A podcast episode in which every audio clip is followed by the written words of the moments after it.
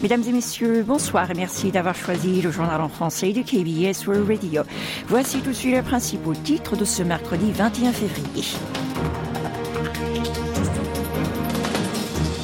Où ses admissions en médecine, l'action collective des médecins résidents se poursuit.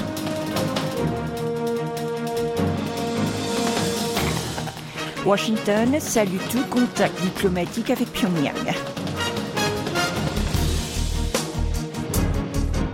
YouTube, la chaîne Imagine Your Korea atteint le million d'abonnés. Restez à l'écoute, vous êtes en compagnie de Ohayang.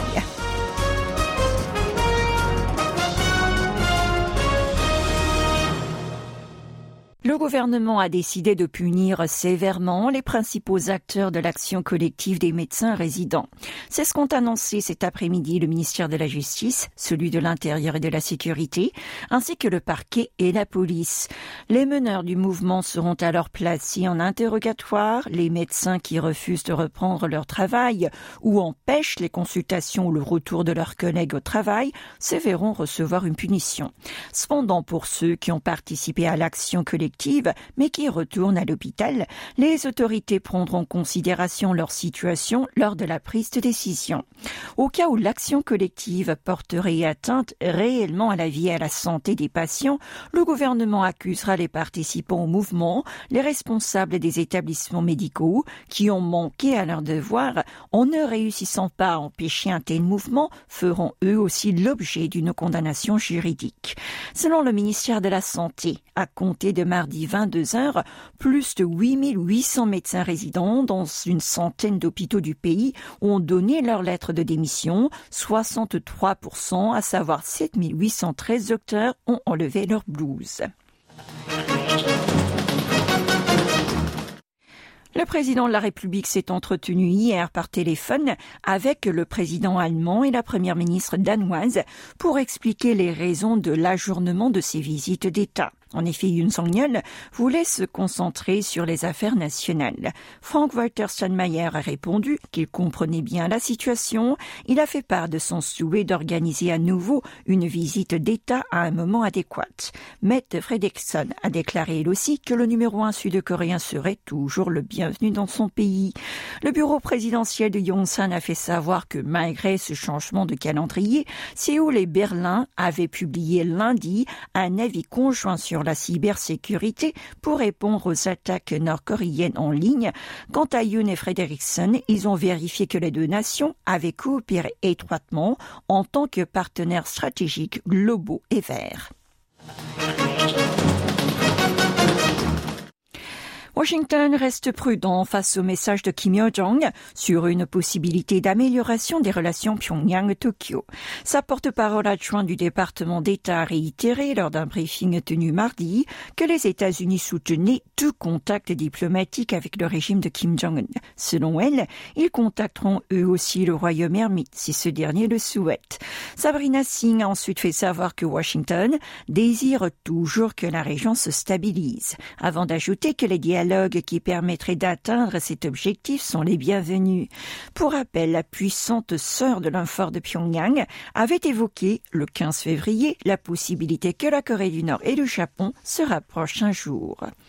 Et nous vous le disions hier dans ce journal, le président russe Vladimir Poutine a offert une voiture à son homologue nord-coréen Kim Jong-un. La marque de l'automobile a été dévoilée. Le Kremlin a annoncé qu'il s'agissait d'une russe. Pourquoi ce choix? Selon le palais présidentiel, russe. C'est parce que Kim III avait apprécié le véhicule du numéro 1 de la Russie. En effet, ce dernier l'avait fait monter dedans lors de leur sommet bilatéral tenu en septembre 2023. Séoul a aussitôt dénoncé ce présent. Pour le gouvernement sud-coréen, il s'agit d'une violation des résolutions du Conseil de sécurité des Nations Unies.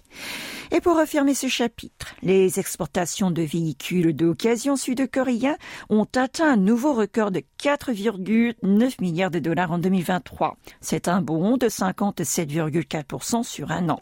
C'est ce qu'a fait savoir ce matin le ministère des PME et des start-up. Selon ce dernier, les automobiles sont passés du 9e au 2e rang dans le classement des produits les plus exportés par les PME du pays du matin clair depuis l'éclatement de la guerre en Ukraine. Le Kyrgyzstan a été le premier importateur des voitures made in Korea l'an dernier. Il a consacré 990 millions de dollars à ses achats. Il s'agit d'une hausse de 315% glissement annuel. Cependant, certaines sociétés sont soupçonnées d'essayer d'exporter leurs produits vers la Russie, soumise à des sanctions internationales. Séoul a donc décidé de renforcer le contrôle sur les exportations. Rappelons qu'il interdit depuis avril dernier d'expédier les véhicules d'une valeur de moins de 50 000 dollars vers la Russie et la Biélorussie. Le ministère de l'Industrie, du Commerce et de l'Énergie et le service des douanes surveillent actuellement les détournements des exportations vers la Russie. Si un exportateur automobile vend ses produits en sachant que leur destination finale sera les consommateurs russes, il fera l'objet d'une condamnation. Vous êtes à l'écoute du journal en français sur KBS World Radio. La chaîne YouTube de l'Office national du tourisme de la Corée du Sud, la KTO, a passé la barre du million d'abonnés.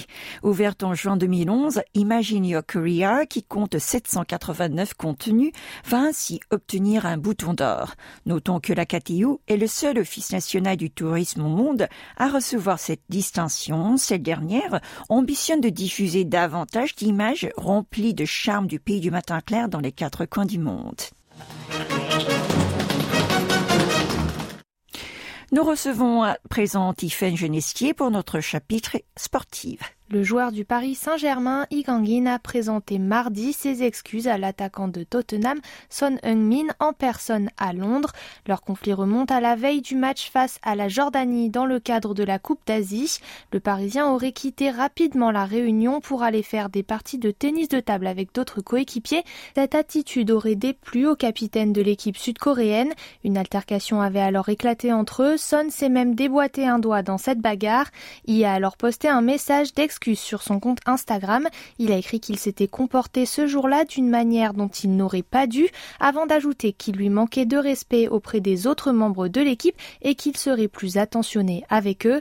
Son a accepté de son côté de le pardonner. La Fédération coréenne de football peut enfin se concentrer sur la nomination d'un nouveau sélectionneur de l'équipe nationale. Et pour terminer, l'athlète sud-coréen Woo Sang-hyuk a remporté mardi l'épreuve de saut en hauteur au championnat du monde d'athlétisme en salle 2024. Il se déroule en République tchèque. En se hissant à la première place après avoir franchi la barre des 2,25 m, le jeune sportif a réussi à sauter 2,30 m à sa troisième tentative. Pour améliorer son record, il a encore placé la barre à 2,34 m, mais après deux échecs consécutifs, il a renoncé au troisième essai.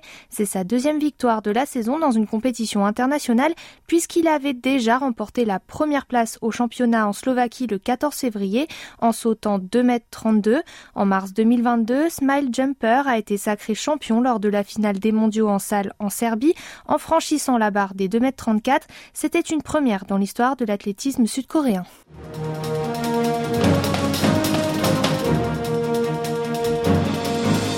C'est la fin de ce journal. Merci de votre attention et je vous retrouve dans un instant dans Invité du mercredi.